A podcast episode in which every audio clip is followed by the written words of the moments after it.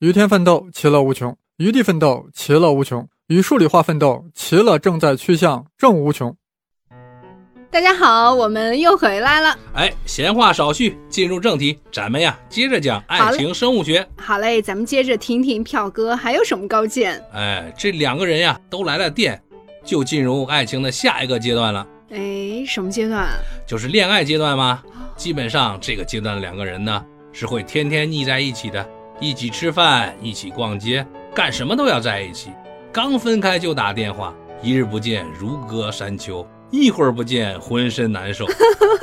这热恋中的情侣啊，时时刻刻都想在一起。这又是为什么呢？简单说呀，这就是两个人呀都上瘾了。上瘾？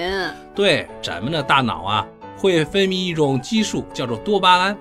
这多巴胺呢，能让人觉得很快乐、很舒服。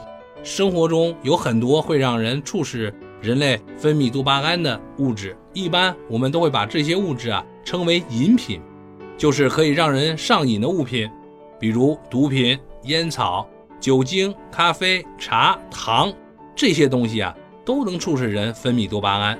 但是呢，饮品也有不好的地方，就是会让你对它产生依赖，你要是得不到了，就会产生戒断反应，无精打采，浑身难受。比如啊，毒品对人的危害就太大了，不光生理上会有严重的戒断反应，心理上的戒断反应啊，更是让人犹如万箭穿心，生不如死。哎，毒品的危害太大了，大家一定要注意哈，千万不要以身试毒。对，谈恋爱分手啊，就让你痛不欲生了，戒毒比这个还要难受一万倍，大家千万不要去尝试。所以说，您的意思就是说，恋爱中的男女其实就是对对方上瘾了。对，哎，见了对方呢，他们大脑呢就会分泌多巴胺，让他们感到非常的幸福快乐。但是呢，一见不到呢，多巴胺就不分泌了，就觉得很不适应，那么就跟丢了魂儿一样。所以呢，就会想天天在一起，哪怕什么也不干，就是看着对方呢说说话，也觉得是天底下最幸福的事儿。哎，对，就是这么个道理。所以呢，失恋分手就是一种戒断反应。你要给自己的心理、生理一个时间，得让他慢慢接受、慢慢适应。哎呀，这个真是太长知识了。讲了这个知识点，咱们也还得给大家来点小妙招啊。哦，票哥，您这又有什么锦囊妙计？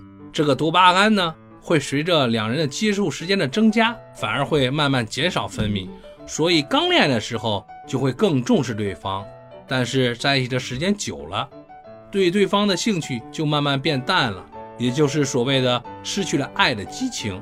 那么有没有什么办法可以延长这个时间呢？对，这个太重要了。哎，除了饮品，大家想想还有什么会让人沉迷上瘾呢？沉迷上瘾，那就是游戏呗。哎呀，平民子，你太聪明了。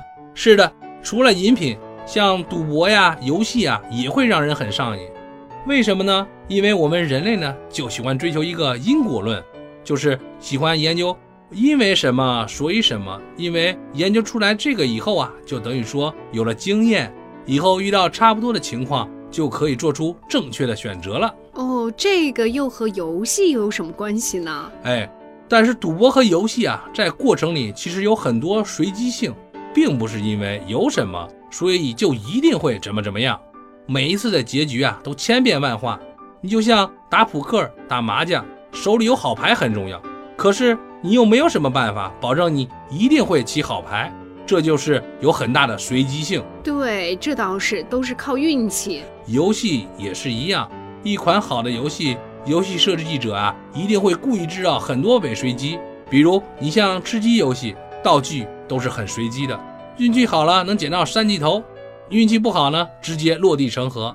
再比如说像阴阳师，那全靠抽奖，氪金爆肝，非洲黑球。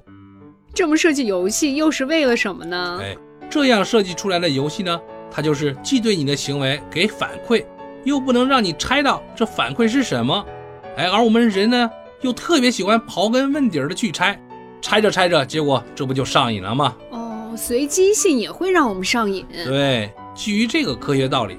那么，恋爱中的男生如果让你的偶像剧女主角对你的行为猜不透，那就能刺激他分泌多巴胺，对你呀持续的上瘾。对，要有神秘感。对，所以呢，呃，男孩子们呢，你们呀要经常制造点小惊喜，比如电话里说：“哎呀，我今天有事要加班，不找你了。”结果呢，一挂电话你就敲门，手捧鲜花给他一个 surprise。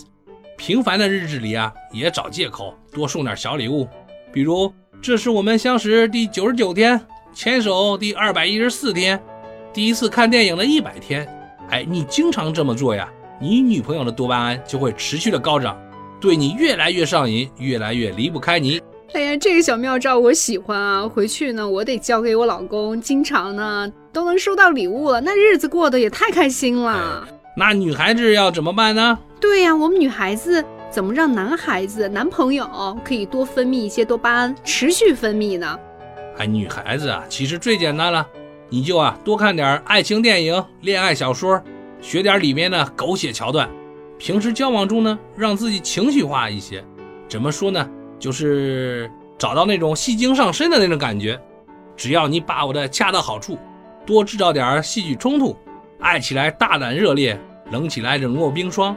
哭起来梨花带雨，闹起来兴风作浪，让你的男朋友啊抓不住你的节奏，让你们的恋情充满不确定，有点像雨像雾又像风，那就一定会让他对你爱不释手。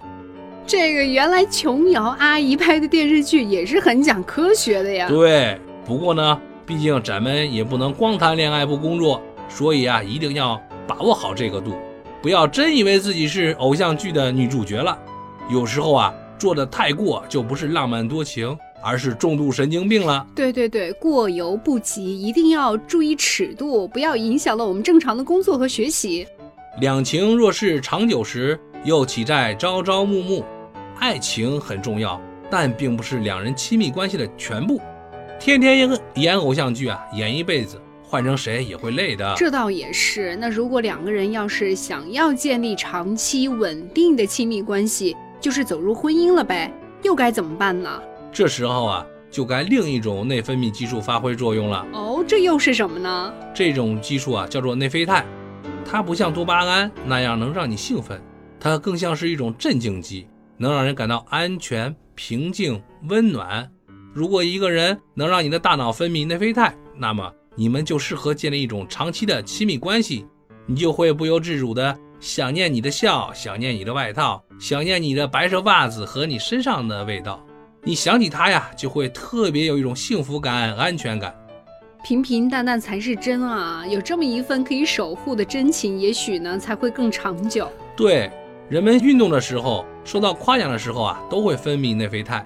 所以结了婚以后啊，要是想让两个人更幸福，就应该多在一起运动。不是有句老话吗？饭后百步走，爱到九十九。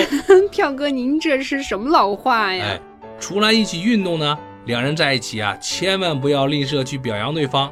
漂亮话又不花钱，你就敞开了说呗。哎呀，老公你真棒，真能干，走路都知道看红绿灯了。老婆你真美，真漂亮，这都五十了，走街上还是像个小姑娘。哎呀，真受不了，这两口子夸的也有点太离谱了。哎，没事儿，你就大起胆子。特别真诚的睁着眼说瞎话，相信我 必有奇效。这真是爱情让人盲目啊！哎，票哥哈，您讲了这么多了，像来电啊要靠这个苯基乙胺，热恋呢我们要靠多巴胺，结婚呢要靠内啡肽，那还有什么别的什么内分泌激素呢？有啊，还有最最重要的一个激素没登场呢。最重要的是什么激素啊？哎，这里啊我就要给听众朋友们卖个关子了，我问大家一个问题。婚后夫妻最怕遇到的问题是什么呢？